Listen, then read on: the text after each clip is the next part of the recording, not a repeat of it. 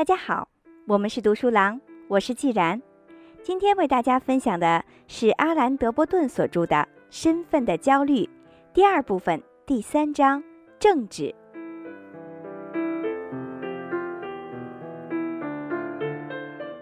最理想的人的类型，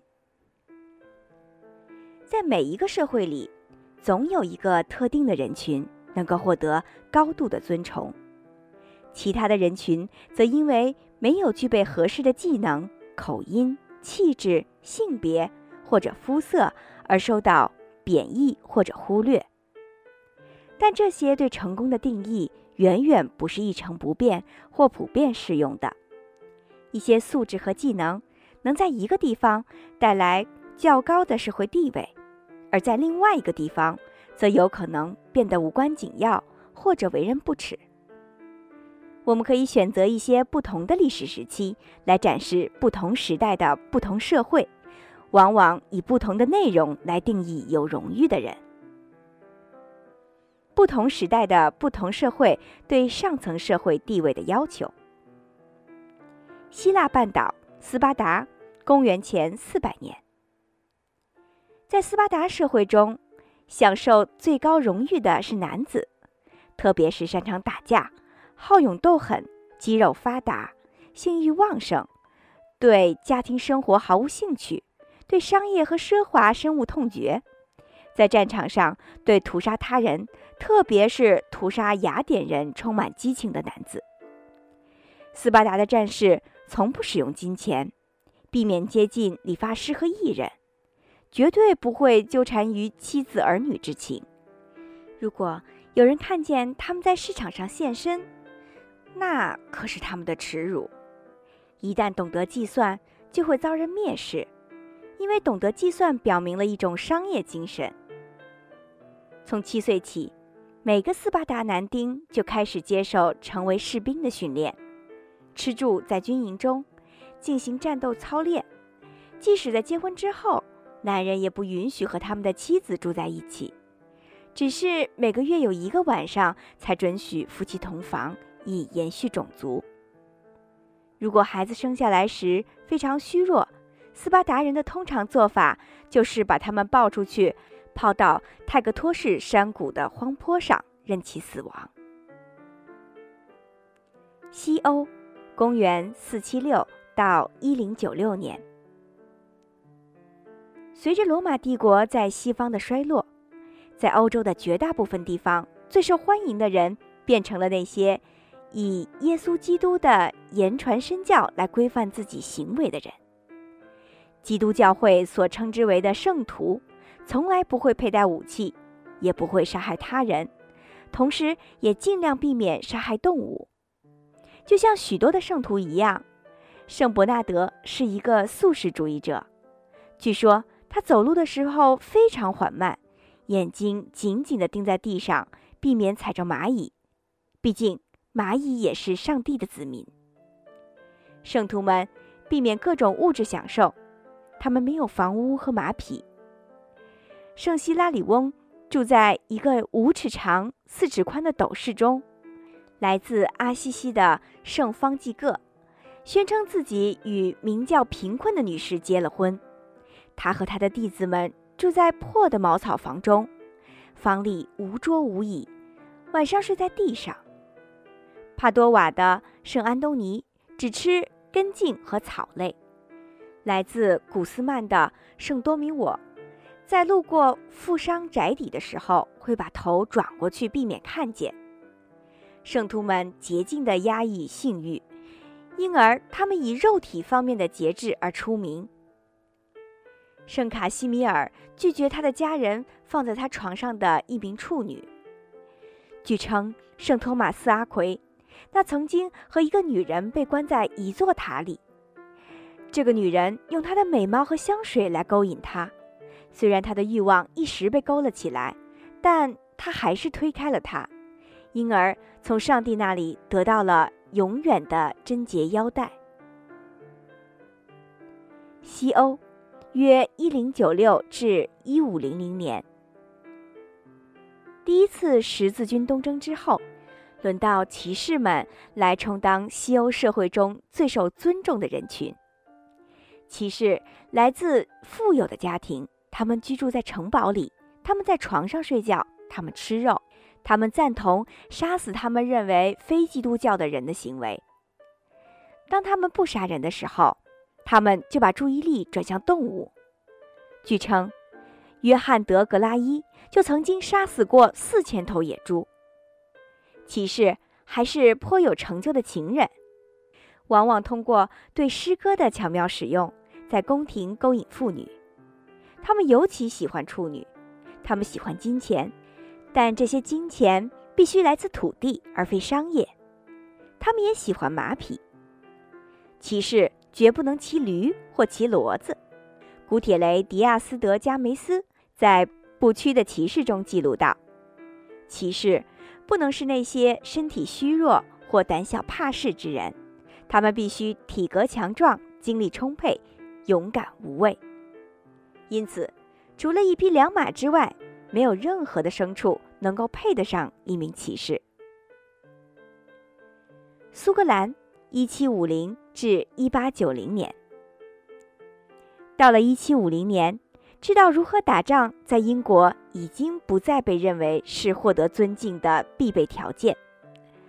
跳舞变得更为重要。社会中最受尊崇的人们是绅士，他们很富有，他们除了负责管理自己的财物之外，不愿意从事其他任何事务。他们涉足工业和商业领域。特别是在印度和西印度群岛，但他们急切地在自己和商人与工业家这些下等阶级之间划清界限。人们认为他们应该热爱他们的家庭，避免把自己的孩子扔到山坡上任其死亡，但他们依然可以在城里包养一个情妇。做一个绅士的关键，就是完善一种慵懒的优雅。保持良好的发型和有规律的拜访理发师变得非常重要。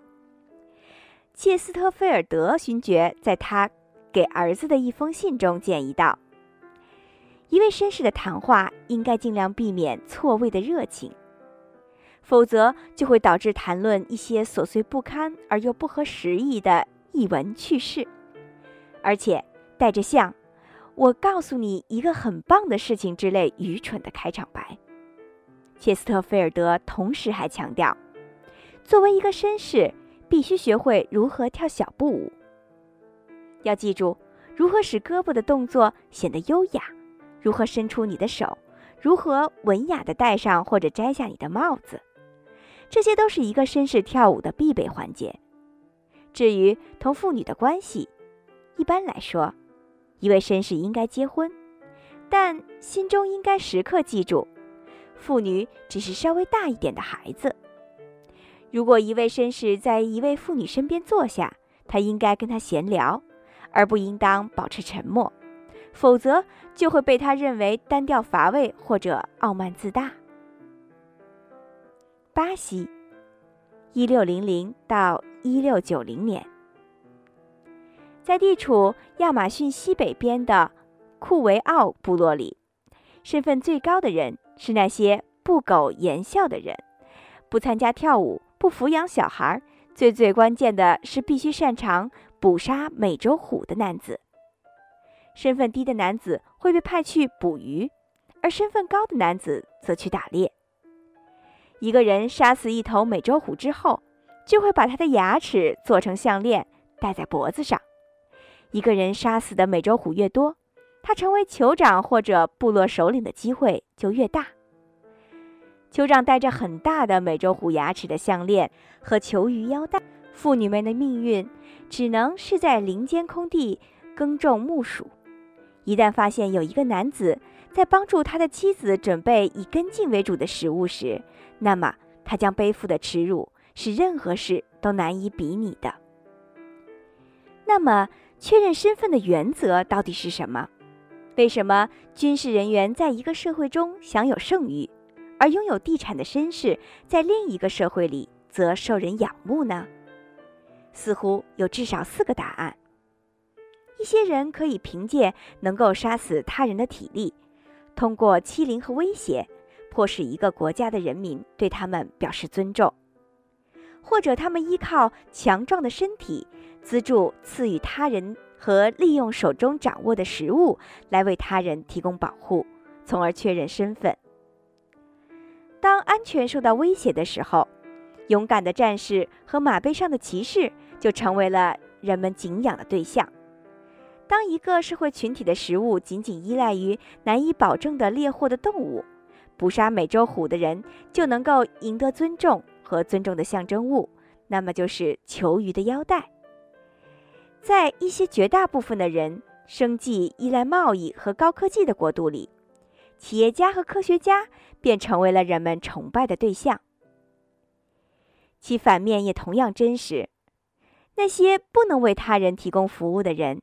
就会身份很低，如边境线非常安全的国度里的强壮男子，以及井然有序的农业社会里捕杀美洲虎的人，他们的命运就很不济。或者一些人可以通过向他人展示自己的美德、身体的技巧、艺术的才能或者聪明才智来赢得较高的社会地位，例如基督教。欧洲的圣徒以及现代欧洲的足球明星，或者一些人会诉诸他们周围的道德观念，对他们所宣传的事业的公正性进行充分的表达。任何一个想要拥有一个良好自我印象的人，绝对不会对这种获得地位的方式视而不见。既然决定上层建筑地位的因素一直处于变化当中。当然，这种变化也是自然而然的。那么，导致身份焦虑的因素也随之在不断发生变化。在一个社会里，我们担心我们没有能力把长矛刺进动物的身体；而在另一个社会，我们则担心在战场上表现欠佳。在又一个社会里，我们担心对上帝的虔诚不够。在其他的社会里，我们又会担心自己无法从资本市场上获得利益。那些因为处在社会的关于人的理想标准而狂躁不安或心怀怨恨的人，心里应该明白，身份的历史，即使是非常粗略地勾勒出一个身份历史，都能揭示出一个根本的振奋人心的结论。关于人的理想标准。并非像石头一样一成不变。身份的理想标准，长期以来都是，将来也一定会处在不断的变化当中。我们可以用一个词来形容这个变化过程，这就是政治。通过政治斗争，不同的群体都试图改变他们的社会尊严系统，摆脱在既有体系中利益既得者的统治，从而为自己获得尊严。这些不同的群体通过一个投票箱、一把枪、一次罢工，有时候通过一本书，来重新确立社会标准，决定什么样的人才才有资格拥有上层身份的位置。